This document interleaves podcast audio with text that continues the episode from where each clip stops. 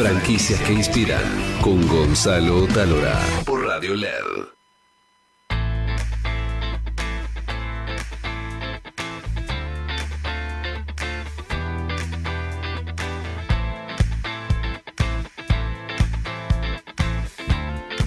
Vamos ahora a un momento muy hermoso que está con nosotros el amigo Roberto Russo que presentó hoy la guía Argentina Franquicias, que es el director de la guía, el amigo Gabriel Graciuso, que es el presidente de FIAF, la Federación Internacional de Franquicias.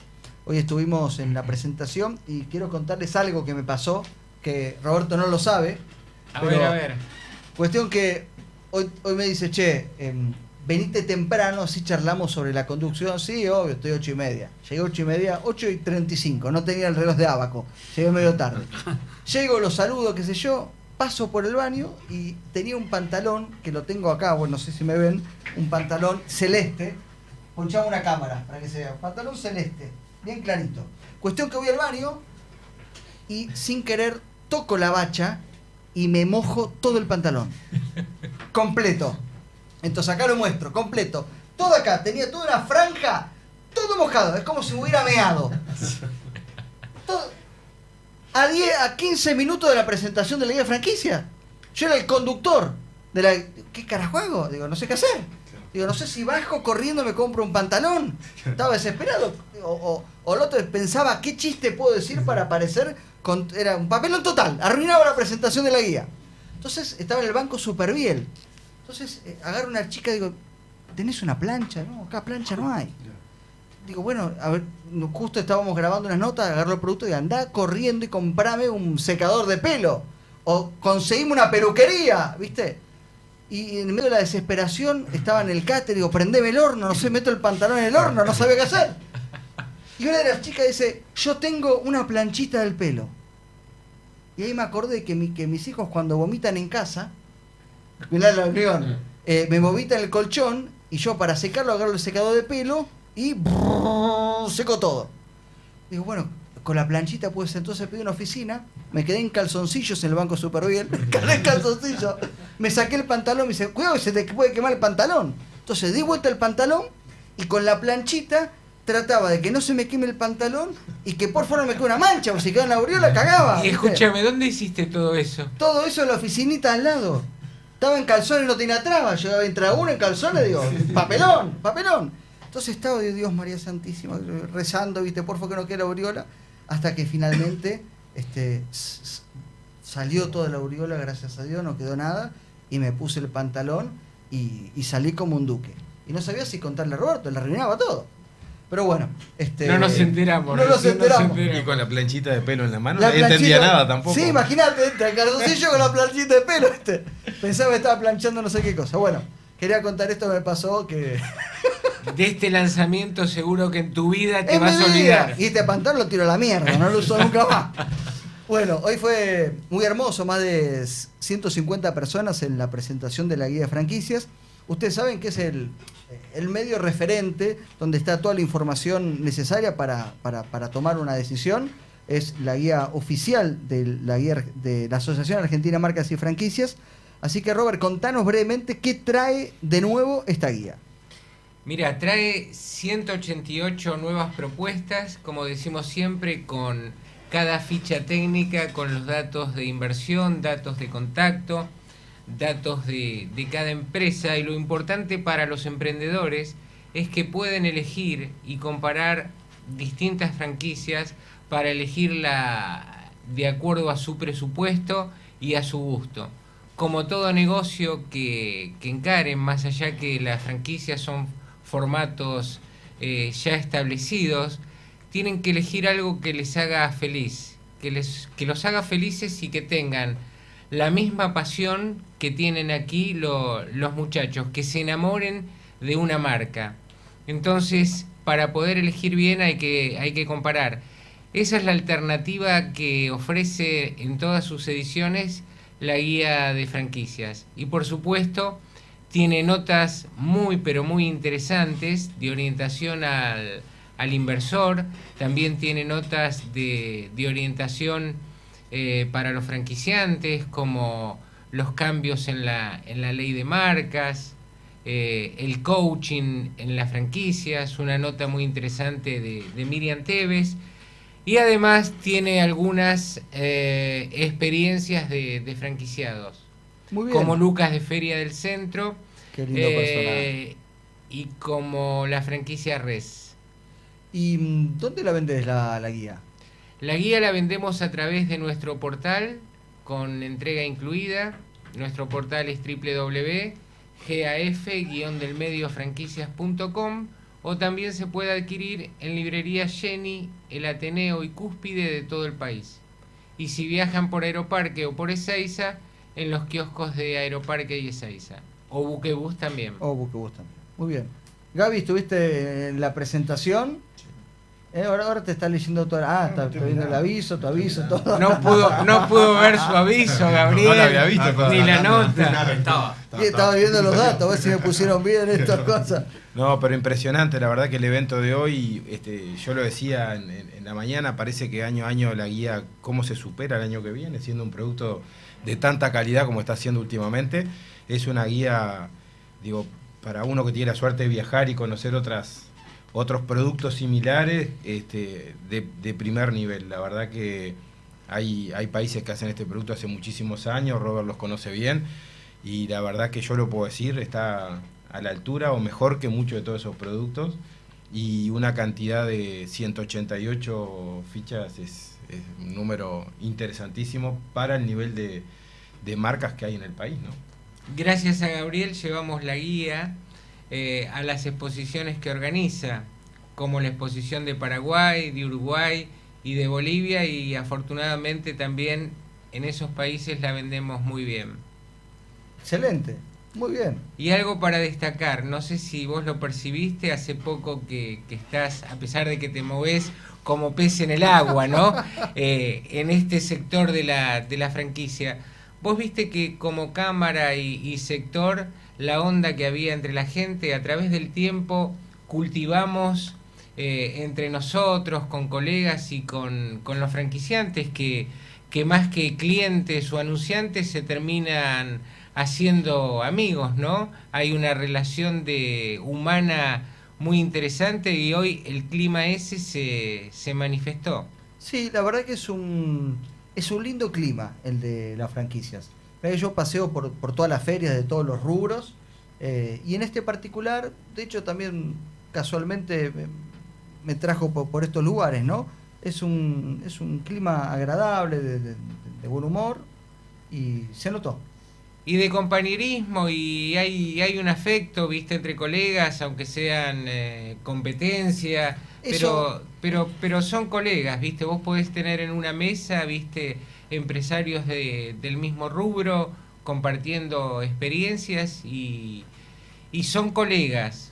Eso me, me- me cuentan mucho los empresarios cuando tienen, tienen quilombo, sobre todo con, con- con los franquiciados, que a veces hay situaciones inesperadas para algunos que otros ya lo vivieron, ¿no?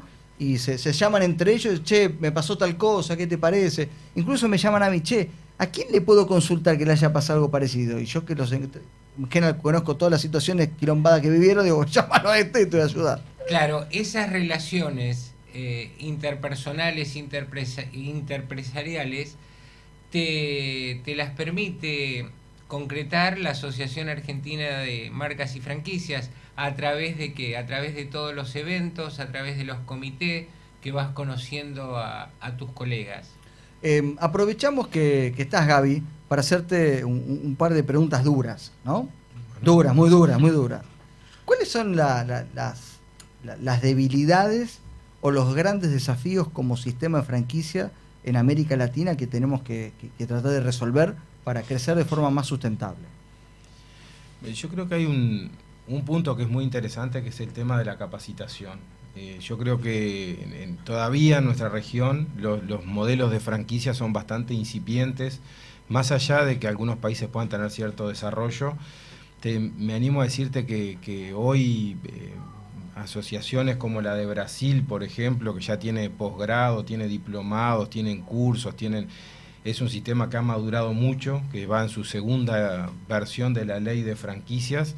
En México, que es un país que también ya tiene diplomados eh, en, combinación con las universidades privadas, han hecho mucho bien al sistema. Al resto de los países nos vendría muy bien empezar a profundizar, lo hablamos con los chicos afuera, del tema de la capacitación y el profesionalismo. Tener una idea es muy buena, pero tener una idea y llevarla a cabo y, a cabo y poderla sostener en el tiempo, sí, eso es más difícil. Eh, el ambiente que se, que se veía hoy tiene su lógica. La franquicia es compartir, ¿verdad? Digo, en realidad vos estás desarrollando un modelo de negocio que estás dispuesto a compartirlo con terceros, que es como tu bebé, que en, definitiva otros lo van a gestionar. Si vos partís de esa base, se supone que estás dispuesto a compartir y cuando hay esos quilombos estás dispuesto a arreglarlo. Y, y, hay que ir por ese camino, ¿viste? Y, no apurarse, hay que hacer las cosas este, bien para, para, que tengan su éxito. Eh, las la franquicias tienen un componente muy importante que es la elección del franquiciado. Nosotros eh, vemos, estoy cansado de ver gente que dice este modelo no funciona y, reniega contra el modelo y por ahí es el que agita y vos decís, pero después la red tiene 100 locales que funcionan. Entonces digo, están los 99 equivocados sos vos que no funcionás. Entonces a veces cuando empezamos los procesos de franquicia, ese famoso palo y a la bolsa viene con el cheque y este es buen franquiciado, no es cierto. El, el franquiciado hay que evaluarlo y tiene que cumplir un perfil y los requisitos que la marca necesita. Si tiene el dinero, es la tercera pregunta que habría que hacerse. no la primera. No la primera. La primera es si le gusta el negocio. La segunda es si tiene tiempo para gestionarlo, porque no está adquiriendo la fórmula del éxito. Y la tercera si tiene plata para hacerlo. ¿Cómo era la frase que me reafirmaste hoy? Que me diste el visto bueno. ¿Cuál? Las franquicias. No me acuerdo.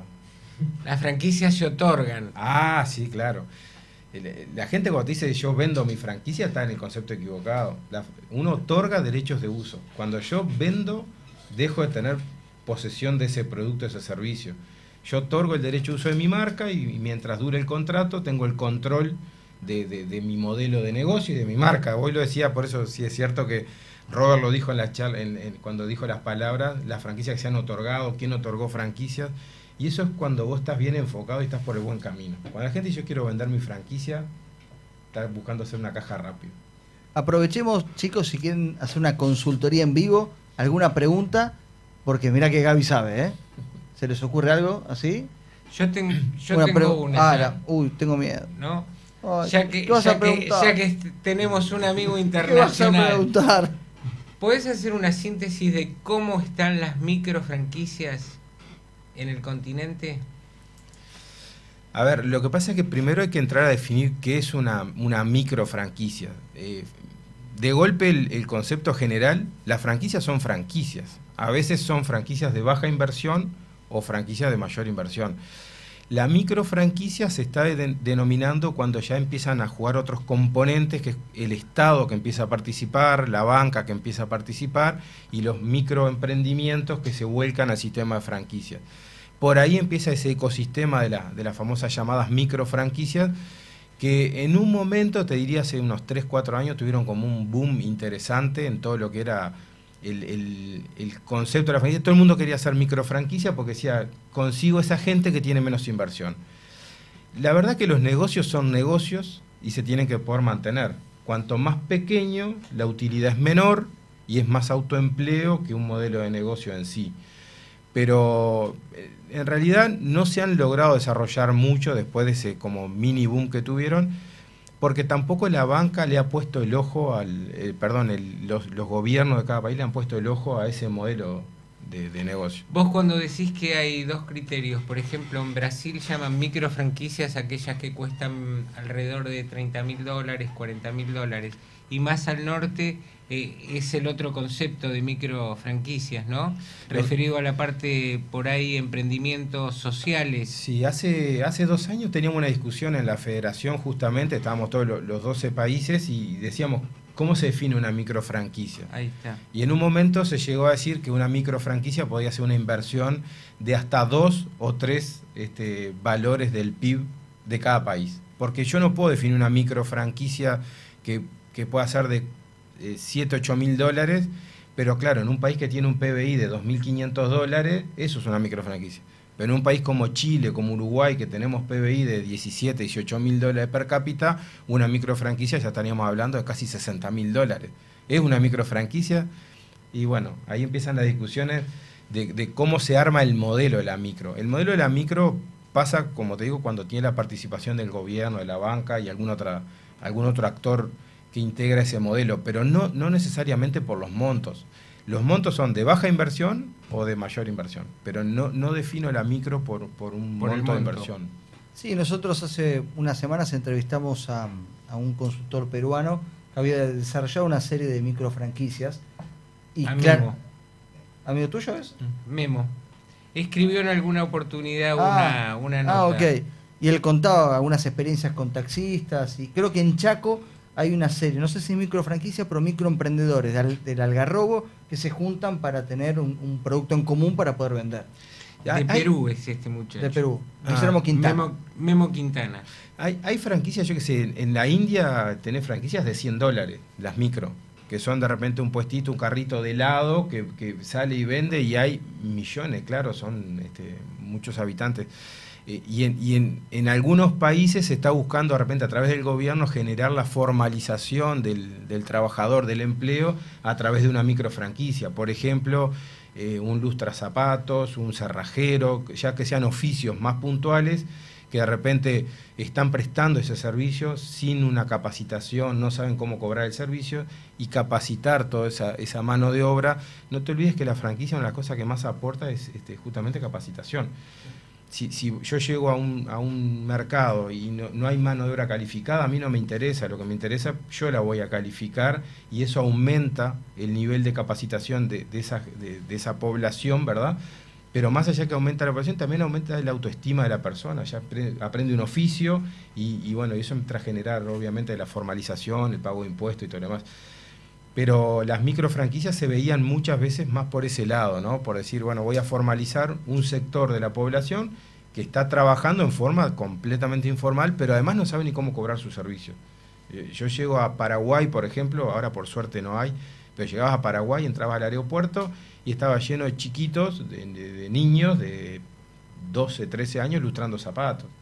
Y, y estás en esa duda, es decir, le doy una mano y le pido que me lustre el zapato y cuando le preguntás cuánto te va a cobrar, dice, deme lo que quiere. No, no es deme lo que quiera. Entonces, eh, por ahí puede pasar un poco la solución a un segmento de la población. Si, si después lo vemos como oportunidad de negocio y utilidades, obviamente que eso es mucho más bajo y no, no pasa por ahí. Claro, en los temón. ejemplos de este muchacho había hecho una franquicia a, a los taxis de, de De Lima. Perú, de Lima, claro. Lima. Entonces, ¿que ¿en qué consistía? En unificarlos con una misma marca, unificarlos con el uniforme, darles capacitación acerca de, de turismo, eh, buenos modales y, y otros, otros aditamentos. No, lo bueno es si se formalizaron, si crearon la- las empresas, si hacen los aportes, porque esa es una parte, pero también está, la otra parte es parte del negocio, si no, no estamos en un negocio. en, en ese caso lo- los unió en forma de, de cooperativa. Sí, me imagino que en Perú no tienen taxi los taxímetros y es horrible que tengas que tomar un taxi y que tengas que negociar el precio hasta dónde te va a llevar. Entonces te dice 10 soles, le decís no, 6, no, bueno, entonces vamos por 8. bueno, este, si logró eso es espectacular. Bueno, señores, se nos fue el programa. Eh, gracias a los chicos de Abaco. Muchas gracias por venir. A los chicos de Niro también. Este, la verdad, un- como dice Mirto, una mesaza. Eh, y gracias Gaby y gracias este, al amigo Roberto. Te faltó, y a los chicos esto, A los ¿viste? A los niños, a los bebés, a los bebés. No, gracias a vos, Gonzalo. Eh, Bueno, felicitaciones también a los chicos, porque la verdad que los emprendimientos, ojalá que sigan el camino que van. Y, este, y a vos felicitarte, porque la verdad que, como dijo Roberto, hace poco estás en el ambiente, pero has hecho mucho. Gracias, y, gracias. y eso contribuye y lo que se puede hacer a través de la Federación este, Iberoamericana de Franquicias y bueno, y nosotros, desde nuestra actuación, está a tu orden. Hoy me escribió una persona de México eh, que me dice, soy la, principal empresa que vende, no sé ni qué vende, este, me gustaría empezar a, a vender en Argentina. Y me empiezan a caer este, propuestas de toda América y ahora me encuentro en la disyuntiva de a quién se las voy tirando, ¿viste? Para generar negocio, una cosa de loco. Bueno, señores, muchas gracias. Gracias Manu, gracias Melanie, Florencia que está, está en su otro trabajo. Así que bueno, muchas gracias y nos vemos, nos escuchamos y nos leemos la semana que viene.